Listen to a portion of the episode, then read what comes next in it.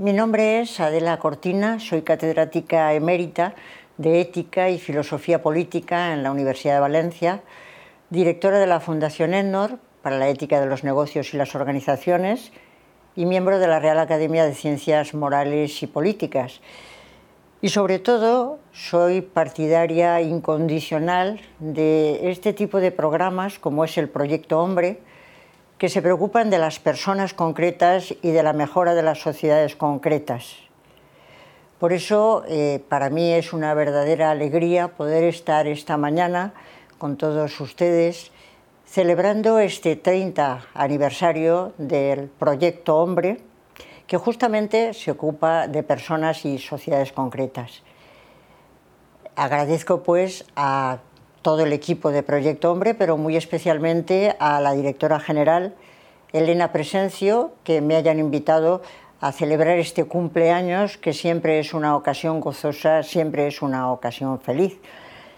Y más cuando en este momento eh, nos hemos empezado a dar cuenta, algunos se han empezado a dar cuenta, de que en tiempos de pandemia las sociedades frágiles y vulnerables han necesitado de un capital ético y social que es lo que llamamos la solidaridad.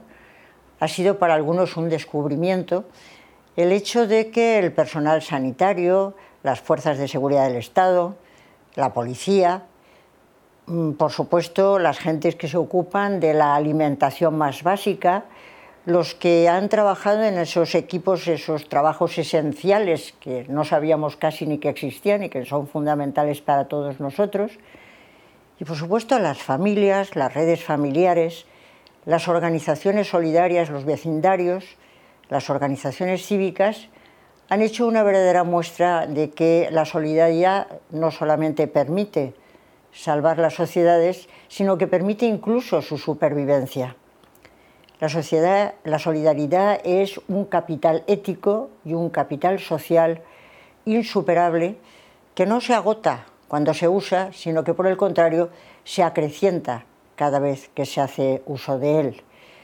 Y muchas gentes han descubierto esa fuerza de la solidaridad en estos días, cuando en realidad es verdaderamente una obviedad que conocíamos hace mucho tiempo y que conoce hace mucho tiempo organizaciones como Proyecto Hombre, que precisamente tienen como fuerza fundamental su solidaridad. Creo que es muy conveniente, como se está haciendo en este momento, empezar a preguntarse cuando ya se cumplen 30 años, una organización cumple 30 años y 30 años es mucho, hacer un alto en el camino y empezar a preguntarse por eh, de dónde venimos, de dónde, hacia dónde vamos, hacia dónde queremos ir, porque enraizando en el pasado se puede ir preparando el futuro, ese futuro al que hay que anticiparse, porque hay que ganarle la partida. Por eso es bueno un momento de descanso, un momento de pregunta y en ese orden de cosas en el que creo que se me ha invitado en esta intervención a hablar de cuáles serían los valores que dan sentido al proyecto hombre. Yo quisiera distinguir en esta breve intervención entre tres apartados, muy breves cada uno de ellos, en primer lugar, nos preguntaremos, teniendo en cuenta el título, qué es eso del sentido y qué es eso de los valores. En segundo lugar, pasaremos a comentar cuál creo que es el valor supremo del proyecto hombre, lo que yo podría llamar un metavalor, porque es el valor que está por encima de todos los valores. Y por último, pues hablaremos de otros dos valores de proyecto hombre que yo tengo una especial predilección por ellos. En primer lugar, la pregunta por el sentido, si el título de la intervención es Los valores que dan sentido al proyecto hombre, la pregunta por el sentido, ¿qué es el sentido? Pues el sentido es la dirección. El sentido es la dirección hacia dónde va una acción, hacia dónde va una organización en este caso, hacia dónde va una asociación, cuando se habla del sentido se está pensando habitualmente en el por qué y el para qué, para qué existe, por qué existe, hacia dónde caminamos, pero no como si fuéramos verdaderamente en un sendero o si fuéramos en la vía de un tren, en la que tomamos una dirección hasta llegar a una estación final, una estación final que puede ser Joaquín Sorolla, o puede ser Atocha, o puede ser Sanz, o puede ser Sevilla Santa Justa, o puede ser Delicias.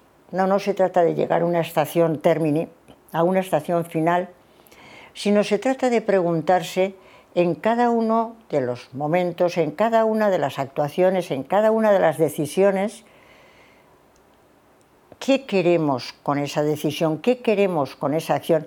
¿Qué es lo que estamos buscando? ¿Cuál es el sentido de cada una de ellas? Porque los seres humanos no resistimos la falta de sentido. Decía Nietzsche que los seres humanos están dispuestos a no buscar la felicidad, pero no a prescindir del sentido. El sentido es fundamental para sobrevivir, no resistimos el absurdo. Y por ejemplo, en estos tiempos de pandemia, las gentes cuando se les ha ordenado de alguna manera que lleven mascarillas o que mantengan la distancia interpersonal o que no fumen en las terrazas, preguntaban, ¿y eso por qué? ¿Y eso para qué? Siempre la pregunta por el sentido es fundamental porque si lo entendemos, si es razonable, entonces estamos de acuerdo en seguir adelante. Y estamos de acuerdo incluso en sacrificarnos pero lo que no resistimos es la falta de sentido, lo que no resistimos es el absurdo. La pregunta entonces es, ¿por qué? ¿Cuál es el sentido de Proyecto Hombre? Y para eso hay que ver en qué sentido es una apuesta o por qué es una apuesta importante. Y para responder es necesario acudir a los valores, a los valores que impregnan el proyecto, porque los valores son esas orientaciones que nos permiten ver hacia dónde caminamos. Realmente a lo largo de la historia de la filosofía la pregunta por los valores ha sido una pregunta reiterada en estos tiempos. En la educación se habla de educar por valores, en la empresa se habla de atenerse a los valores. Se habla mucho de los valores, pero la verdad es que qué son los valores no está nada claro. Eh, yo no voy a dedicar toda la charla a explicar semejante cosa, pero sí muy brevemente a dar la respuesta que me parece más razonable, y es que los valores son cualidades, son cualidades de las personas, de las acciones, de las organizaciones, de las cosas. Son cualidades que cuando son positivas nos atraen, nos llaman la atención, nos llaman a encarnarlas en la vida cotidiana. Mientras que cuando son valores negativos, nos repugnan, nos rechazamos y tendemos a apartarnos de ellos. Los valores, ahora comentaré cuáles son los valores de Proyecto Hombre, pero eh, todavía quisiera decir que los valores son lo que nos permite acondicionar nuestro mundo y hacerlo habitable. Los valores positivos hacen habitable el mundo y ojalá que lo hicieran habitable para todos. Cuando alguien compra una vivienda, lo primero que necesita es que tenga unas condiciones de habitabilidad, que tenga ventanas, que tenga puertas, que no sea excesivamente calurosa, que no sea excesivamente fría. Hay unas condiciones para vivir, para vivir bien en algún tipo de vivienda. Esto es lo que ocurre también con nuestro mundo. Hay que hacerlo habitable. Y los valores, los valores positivos, la justicia, la felicidad, son los que hacen nuestro mundo habitable, nos permiten vivir en él.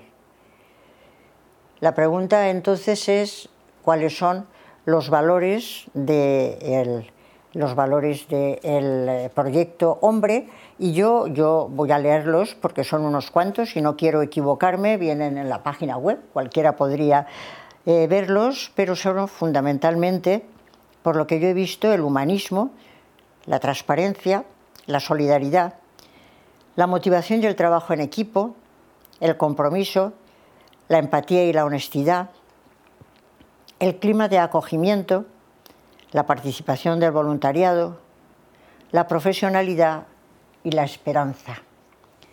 Evidentemente todos están articulados entre sí y cuando se hace un recitado parece que no tienen ninguna conexión, pero es todo lo contrario. Están articulados entre sí y dan sentido a un proyecto que es enormemente valioso. enormemente valioso porque en el fondo depende, como comentaba antes, de un, llamemos, valor supremo, de un, llamemos, metavalor, que es el que articula a todos los demás. Se podría decir que es el primero que he mencionado, que es concretamente el humanismo. Pero yo lo voy a concretar en otra palabra que me parece que es sagrada, que es la palabra persona. El valor supremo de Proyecto Hombre es la persona. La persona es sagrada para la persona.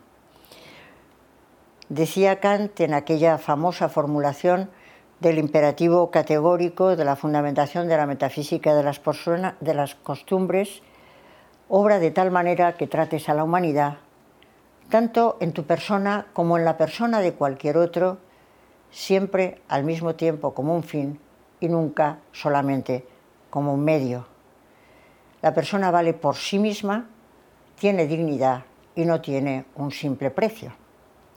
Y la persona, destacaba también Feuerbach, es sagrada para la persona.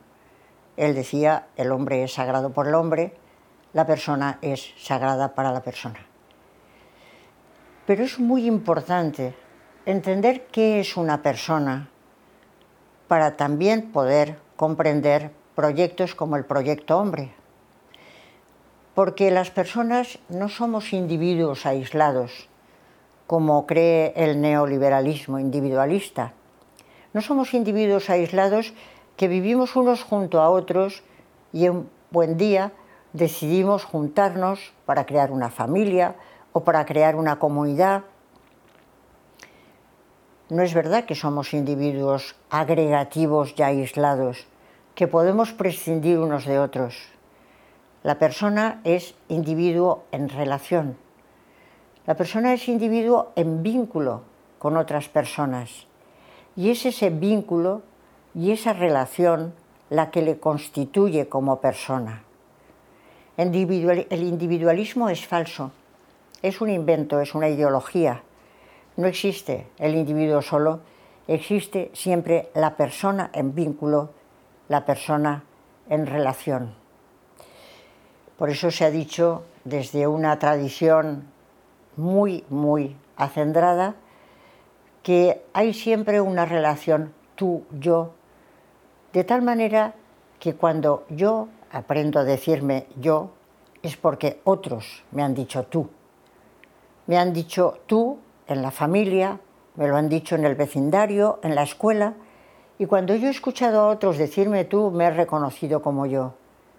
Por eso es fundamental que haya un buen reconocimiento de las personas, porque si no la persona acaba perdiendo su autoestima cuando otros no le, le reconocen adecuadamente. También hay otra tradición, que es en la que yo trabajo fundamentalmente, que es la que se llama la ética dialógica, que de lo que habla es de que cualquiera que pronuncia una frase se está reconociendo como inmerso en una comunidad de hablantes. Y en una comunidad de hablantes nos reconocemos como interlocutores válidos, como aquellos que tenemos que decidir conjuntamente desde nuestro diálogo, desde nuestra deliberación. Tenemos que descubrir conjuntamente qué es lo verdadero y qué es lo justo pero siempre contando los unos con los otros desde el reconocimiento recíproco, que es lo que nos constituye.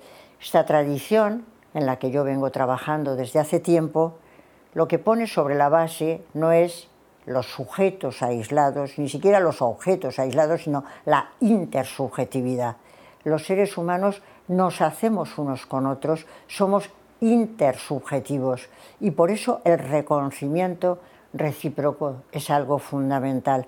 Cuando alguien no es reconocido por su raza, por su sexo, por su religión, cuando se le niega el reconocimiento, entonces pierde su autoestima y pierde lo más valioso de su vida. Somos desde esa relación de reconocimiento desde la que vamos construyendo nuestra identidad. Y por eso se ha dicho también que los seres humanos somos seres con seres unos con otros, unos con otros que hacemos nuestra vida desde el cuidado mutuo, desde la responsabilidad mutua. Y este punto es muy importante. Es muy importante para muchas organizaciones y para nuestra vida. Es muy importante para Proyecto Hombre, porque somos responsables unos de otros al hacernos unos con otros. No podemos eludir al otro, no podemos olvidarlo, no podemos abandonarlo. No podemos decir dónde está mi hermano, sino la cuestión es que somos desde esa relación recíproca que nos hace responsables a unos de otros. Efectivamente, esto es ser persona, ser unos con otros y por eso construirnos unos con otros y hacernos unos con otros. En este sentido es en el que yo quería detenerme un momento en la importancia que tiene la construcción de la persona para Proyecto Hombre.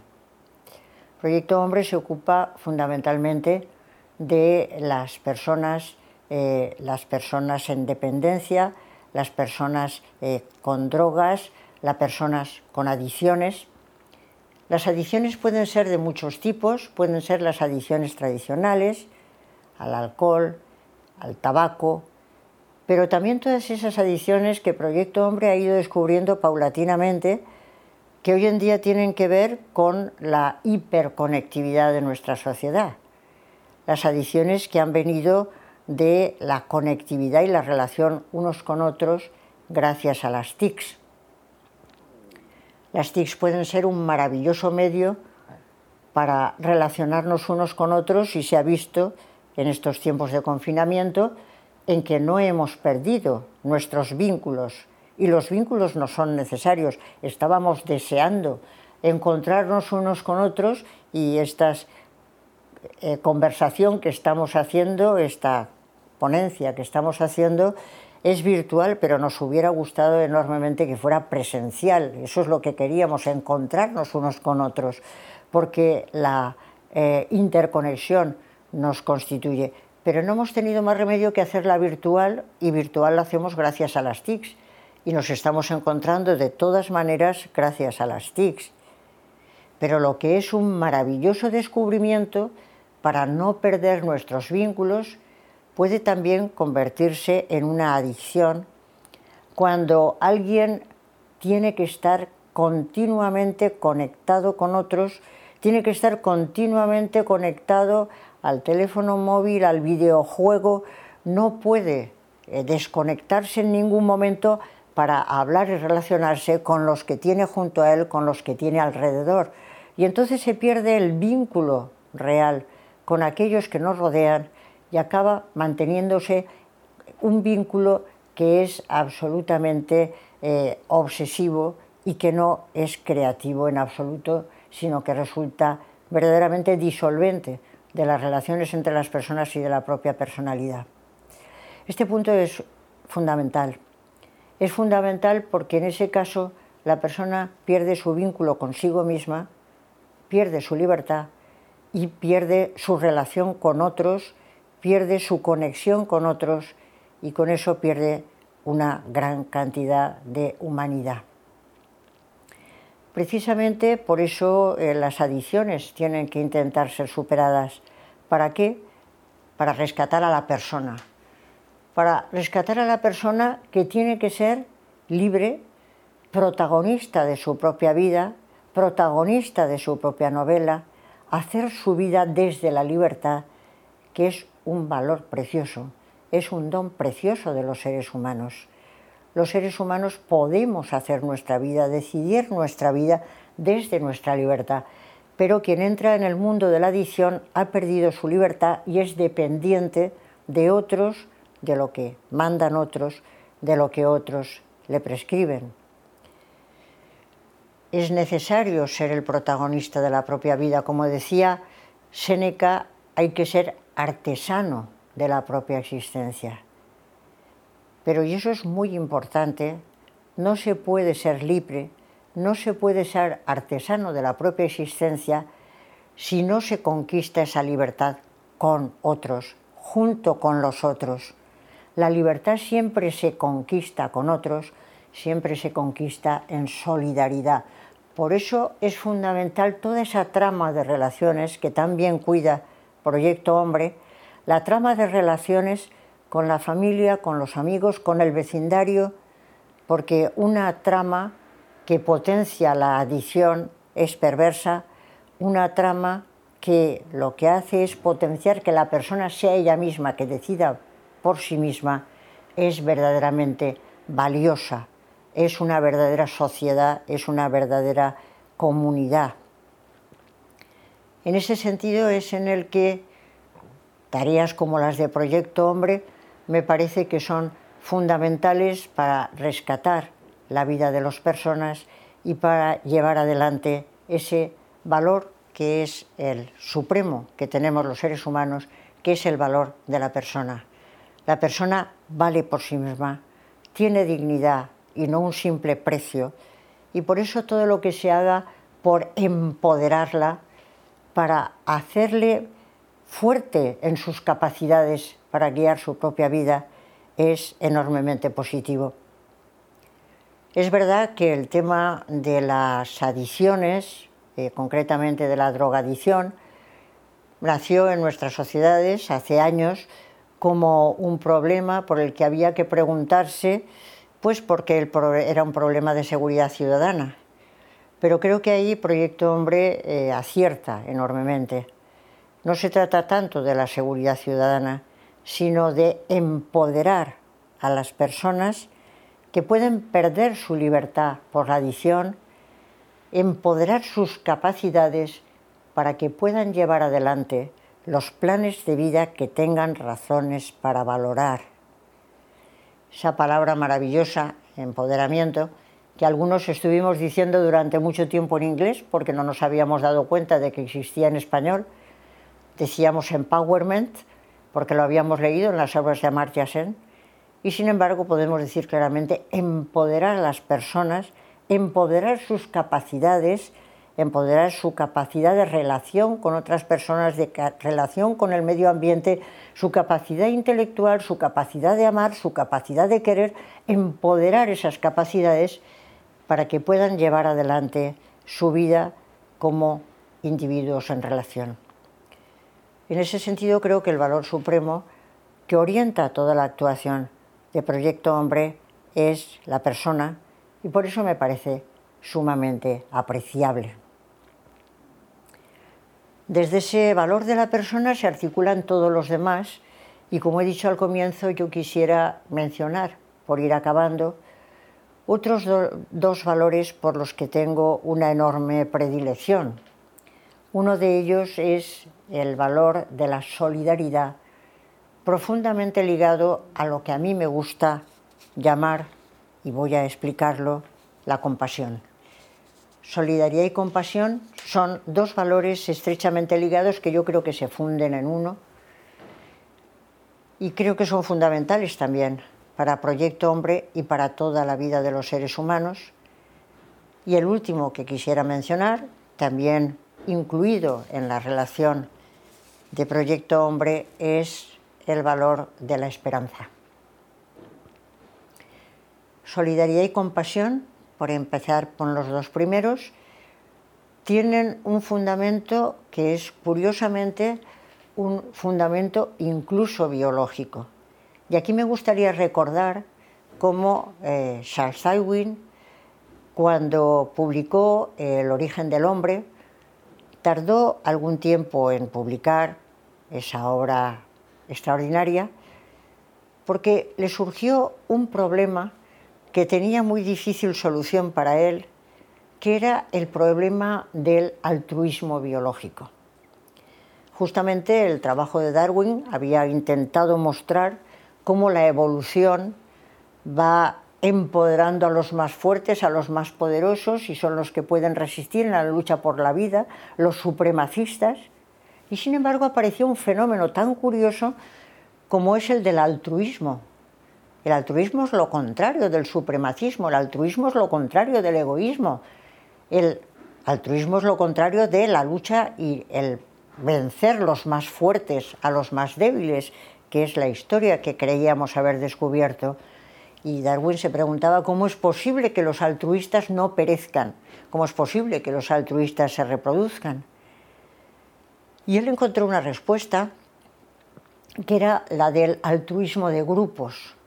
El altruismo de grupos, entendía él, es que en los grupos que haya personas altruistas es muy beneficioso para la supervivencia del grupo, porque esos sacrifican parte de su energía para trabajar por otros y entonces el grupo es más valioso, el grupo es más bollante.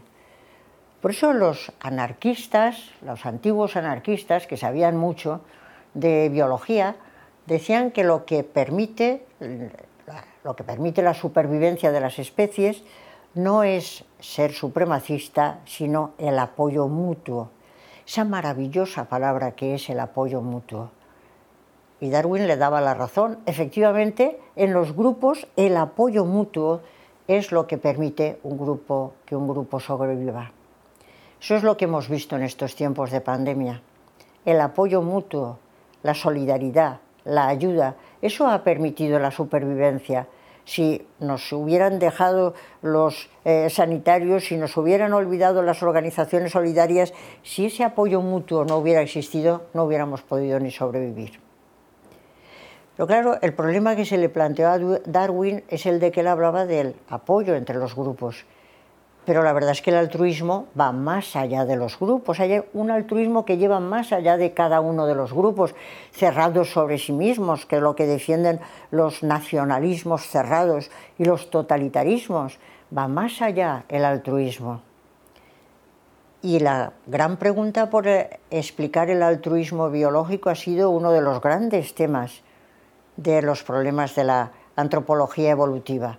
Se han ido dando distintas respuestas, una de ellas ha sido el altruismo genético, es que somos altruistas para defender a aquellos que comparten nuestros genes, solamente nuestros parientes, nuestros amigos, cerramos nuestro altruismo a nuestros hijos, a nuestros parientes, etc. Y la verdad es que en ocasiones así parece, y ya se ha visto en el nepotismo. Pero lo maravilloso y lo extraordinario es que el altruismo va más allá del parentesco, va más allá del grupo cerrado, va allende las fronteras grupales. Hay un altruismo que se ha ido explicando poco a poco en el siguiente sentido. Y es que los seres humanos no somos egoístas solo con nuestro grupo, sino que los seres humanos somos capaces de dar con tal de recibir. Somos capaces de lo que se llama reciprocar y por eso que se dice que los seres humanos somos homo reciprocans. Estamos dispuestos a dar con tal de recibir. Y en este sentido es mucho más inteligente la cooperación que el conflicto. La persona que busca nada más conflictos acaba siendo destrozada por todos los demás quien busca la cooperación va consiguiendo generar amigos, generar aliados, va consiguiendo permanecer mejor en esa lucha por la vida que es tan complicada. Con lo cual hemos llegado a la solución de que somos homo y mulier recíprocas, somos seres reciprocadores. Nos es más importante cooperar que combatir y que entrar en conflicto, somos seres que cooperamos. Pero aquí aparece un punto que a mí me parece que es central y es el de que si lo que hacemos es intercambiar favores, ser colaboradores y cooperadores con los que cooperan con nosotros, ¿qué pasa con aquellos que parece que no tienen nada interesante que dar a cambio? Con esta reflexión llegué a una palabra, a la invención de una palabra que ha tenido bastante éxito, que es la palabra aporofobia. La palabra aporofobia, que está sacada del griego, quiere decir eh, relegar al pobre, despreciar al pobre, y viene a querer decir despreciar al que no tiene nada interesante que dar a cambio.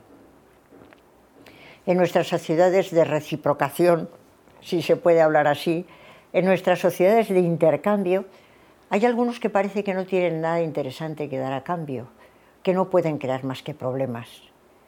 ¿Y quiénes son esos? Pues por ejemplo los drogodependientes, por ejemplo los adictos, por ejemplo, los inmigrantes que están viniendo del otro lado del estrecho. Por ejemplo, las personas enfermas. Parece que no tienen nada interesante que dar a cambio, que no pueden crear más que problemas y por eso son normalmente los excluidos, los que quedan fuera de todos los juegos porque no tienen dados ni cobiletes con los que jugar. Sin embargo, todos los seres humanos tienen algo interesante que dar a cambio. Lo que pasa es que hay que ser muy lúcido, hay que darse cuenta de lo que puede dar cada uno, hay que acercarse a cada uno y rescatarlo cuando está en una mala situación para tratar de ver todo lo que puede dar, que no es a cambio, sino que es valioso por sí mismo. Hay que agudizar esa inteligencia para verlo. Por eso yo creo que hay que ir más allá de la cooperación y la solidaridad a lo que a mí me gusta llamar la compasión. Ya sé que la palabra compasión tiene muy mala prensa porque da la sensación de que son compasivos aquellos que desde una altura miran a otros y los miran con condescendencia. Pero la compasión no es condescendiente. La compasión quiere decir, y lo he visto en uno de los valores justamente eh, del proyecto Hombre, quiere decir por una parte, por una parte, solo por una parte, empatía. La empatía consiste en ponerse en el lugar del otro, ponerse en el lugar del otro en la alegría y en la tristeza, alegrarse con la alegría de otros, entristecerse con la tristeza de otros. Eso sería la empatía. Sin un sentimiento de empatía es imposible sentir también compasión. Pero la empatía no es suficiente, porque podemos darnos cuenta de que otros padecen, podemos darnos cuenta de que otros se alegran, pero no pasar de ahí, sino quedarnos en ese momento sentimentaloide de la empatía. La compasión es algo diferente. La compasión entiende que es necesario comprometerse para ayudar al que sufre a salir de su sufrimiento. No es solamente simpatía, no solamente es empatía, es compromiso de ayudarle a salir de su sufrimiento. Precisamente porque yo no puedo sentir que estoy viviendo una vida plena si no ayudo al otro, si no le ayudo a salir de ese sufrimiento y trato de ver qué es lo que tiene de valioso que él mismo puede valorar y yo también. La compasión es, por decirlo de alguna manera, empatía más compromiso solidario, porque el otro es valioso por sí mismo y porque seguro que tiene algo interesante que valorar y que desgustar. Y esto me lleva ya, por ir acabando, al último valor que quería mencionar, que es el valor de la esperanza. Mm, la esperanza, eh, recuerdo eh, la famosa eh, Divina Comedia de Dante, que en uno de los lugares, concretamente en el infierno, hay un gran cartel que dice abandonad toda esperanza. El infierno consiste en abandonar la esperanza. La desesperanza es un auténtico infierno. Cuando alguien no ve ya salida para su vida, cuando no le ve sentido a la vida, cuando efectivamente está ya tan inserto en un mundo de adicciones en el que no tiene salida posible, el no encontrar salida, el no encontrar futuro, es el verdadero infierno que es lo que quería decir Dante. Por eso quienes trabajan en el desarrollo humano dicen que en los países en desarrollo lo último que se puede hacer es privar a la gente de toda esperanza. Lo que hay que hacer es siempre abrir caminos de futuro. Y en ese sentido es en el que creo que es una tarea fundamental e importantísima la de tratar de crear para las gentes caminos de esperanza, intentar abrir ese futuro de es posible otra vida, es posible una vida en libertad, es posible una vida en la que siendo dueño de la propia persona y junto con otros, se puede llevar adelante los planes de vida que uno tiene mm, razones para valorar. Pero claro, para construir esperanza hay que dar razones para la esperanza. No basta, como dicen en ocasiones, ¿es usted optimista o pesimista con respecto al futuro? Eso es una tontería. El optimismo y el pesimismo son estados de ánimo, que un día se tienen de una manera y otro de otra. No, no, la esperanza es un valor y la esperanza es una virtud que consiste en asumir el compromiso de crear razones para la esperanza de que una vida mejor es posible. Yo creo que esa es la raíz de Proyecto Hombre, crear esas razones para la esperanza, crearlas con las personas que están en una mala situación, con sus familias, con los grupos de entorno, crear con todos ellos esa esperanza de que un mundo futuro es posible y además con un eh, valor muy poderoso o con una razón muy poderosa, y es que eso ha sido posible en muchas ocasiones, si lo es, porque hay muchos datos que demuestran que ha sido posible sacar a personas de una pésima situación y que pueden llevar una vida perfectamente integrada en la sociedad. Ese valor de la esperanza es fundamental. Y como yo creo que estos son los valores que orientan el trabajo de Proyecto Hombre, pues tengo que acabar esta intervención con algo tan sencillo como aquello con lo que he empezado, y es felicitando a Proyecto Hombre por ese 30 aniversario.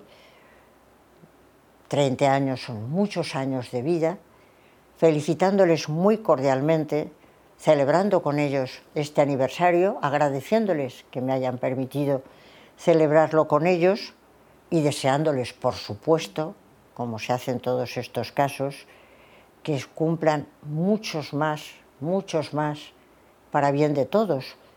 O, lo que sería mejor, que llegara un momento en que no hiciera falta seguir haciendo este trabajo porque hayamos conseguido acabar con todo lo que sea el mundo de las adicciones, pero de momento hace falta Proyecto Hombre y yo me alegro mucho de que existan y de que puedan vivir muchos años más. Muchas gracias.